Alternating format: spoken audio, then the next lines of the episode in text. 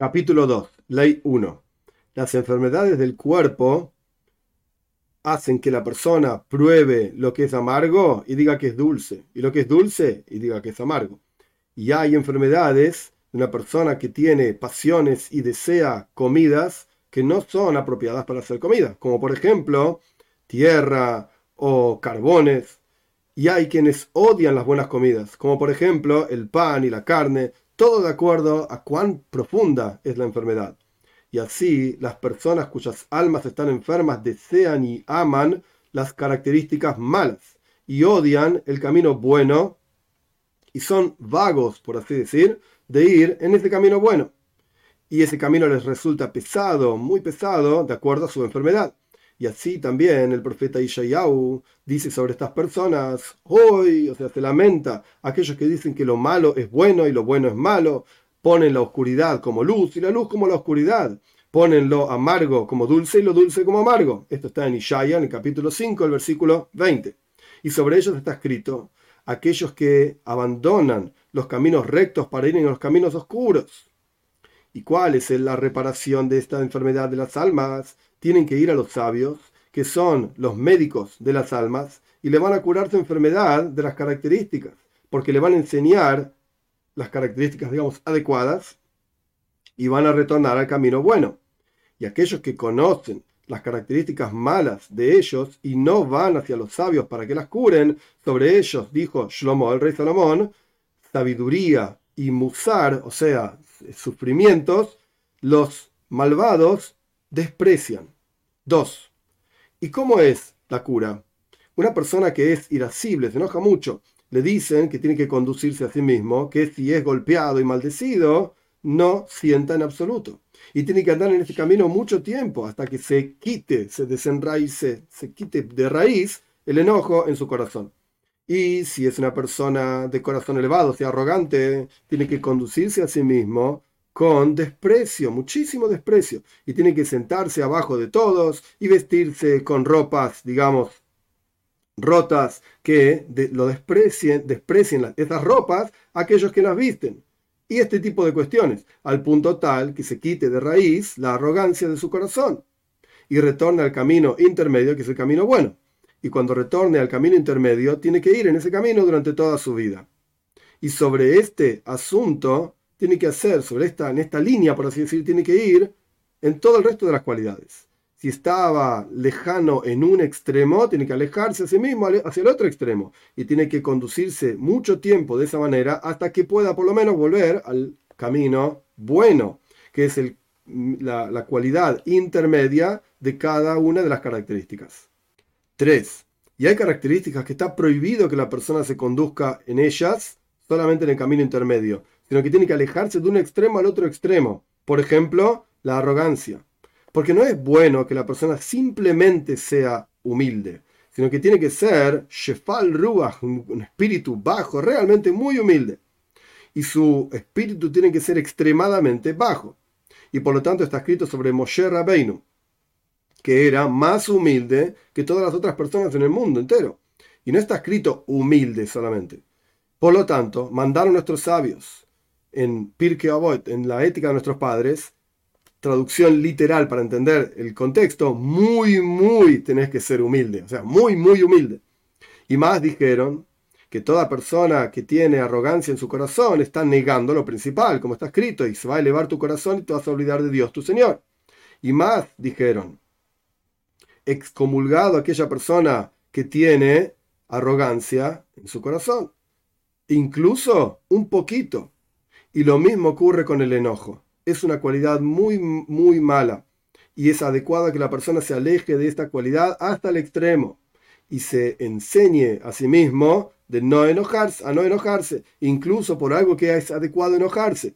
Y si quiere mostrar temor sobre sus hijos y las personas en su casa o sobre la congregación, por ejemplo, si la persona es un ascan, se dice, una persona que trabaja con la congregación y tiene que lidiar, etcétera, es una guía, es un ejemplo para la congregación y quiere enojarse sobre ellos, con ellos, para que ellos retornen al bien, entonces tiene que mostrarse a sí mismo frente a ellos como que está enojado para, por así decir, hacerlos sufrir, advertirlos, y su, internamente tiene que estar calmo para sí mismo, como una persona que se muestra enojado en el momento de su enojo, pero en realidad no está enojado. Y dijeron nuestros sabios primeros, toda aquella persona que se enoja es como que hace idolatría. Y dijeron que todo el que se enoja, si es un sabio, su sabiduría se retira de él. Y si es un profeta, la profecía se retira de él.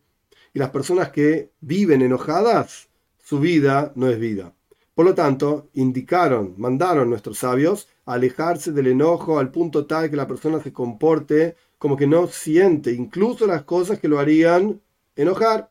Y este es un buen camino. Y el camino de los tzadikim, de los justos, que ellos son avergonzados y no avergüenzan, escuchan su desprecio, su desgracia y no, no responden, hacen los preceptos, etcétera, todo lo que hacen por amor y están alegres con los sufrimientos y sobre ellos, dice el versículo, y aquellos que aman a Dios, es como cuando sale el sol con todo su poder. 4. Una persona siempre tiene que aumentar en silencio y no hablar, sino que, cuando tiene que hablar? Cuando se trata de algo de sabiduría o cosas que son necesarias para la vida del cuerpo. Y dijeron sobre Rab, un personaje en el Talmud, que era un estudiante de Rabbeinu Akadosh, de Rabbi Yehuda Anasi, quien compiló la Mishnah, etc., dijeron sobre Rab que nunca habló en toda su vida una conversación sin sentido, vana. Y esto es la conversación de la mayoría de las personas. E incluso en necesidades del cuerpo, la persona no tiene que hablar demasiado sobre esto. Y sobre esto indicaron nuestros sabios Toda aquella persona que habla demasiado trae pecado. Y dijeron, no encontré para el cuerpo nada mejor que el silencio. Y también en las palabras de la Torá y en las palabras de sabiduría, las palabras de la persona tienen que ser pocas. O sea, hablar en cantidad poco, pero su calidad, sus asuntos tienen que ser muchos. Y esto es lo que indicaron nuestros sabios y dijeron, la persona siempre tiene que enseñarle a sus estudiantes en forma resumida, en forma comprimida. Pero si la persona habla mucho en cantidad, muchas palabras, pero los asuntos son muy pocos, esto es una tontería. Y sobre esto está escrito porque el sueño viene con muchísimos asuntos y la voz del tonto con muchísimas palabras. 5. Un cerco para la sabiduría es el silencio. Por lo tanto, la persona no debe apurarse a responder y no debe hablar demasiado.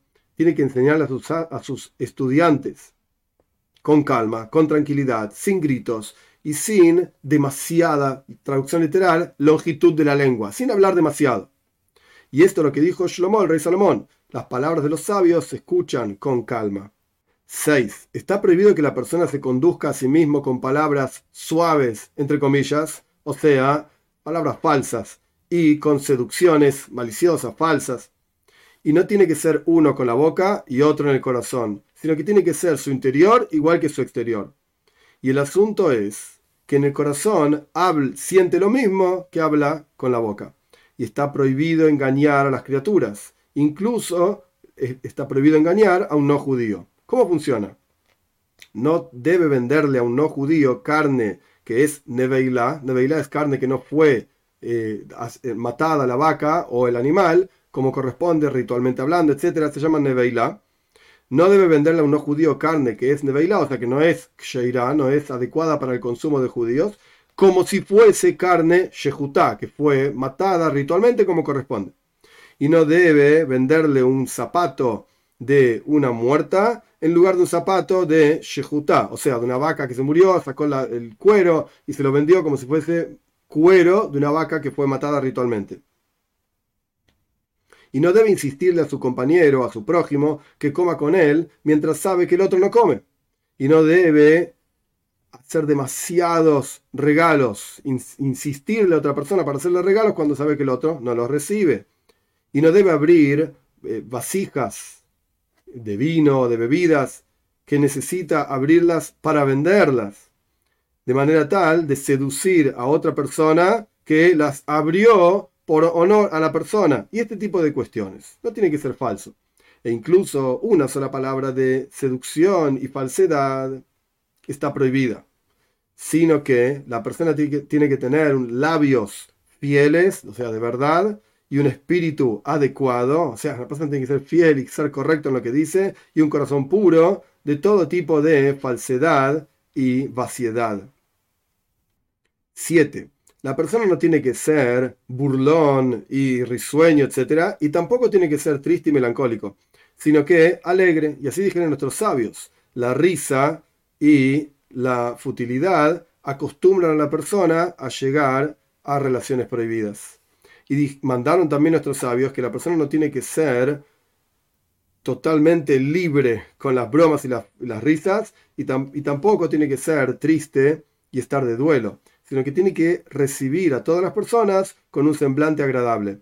Y también la persona no tiene que ser ambicioso, desesperado por el dinero, y tampoco tiene que ser vago y no hacer ningún trabajo, sino que tiene que tener un buen ojo. Tiene que hacer poco trabajo y estudiar Torah y también aquel poco que hace, esa es su porción y tiene que estar alegre con esa porción.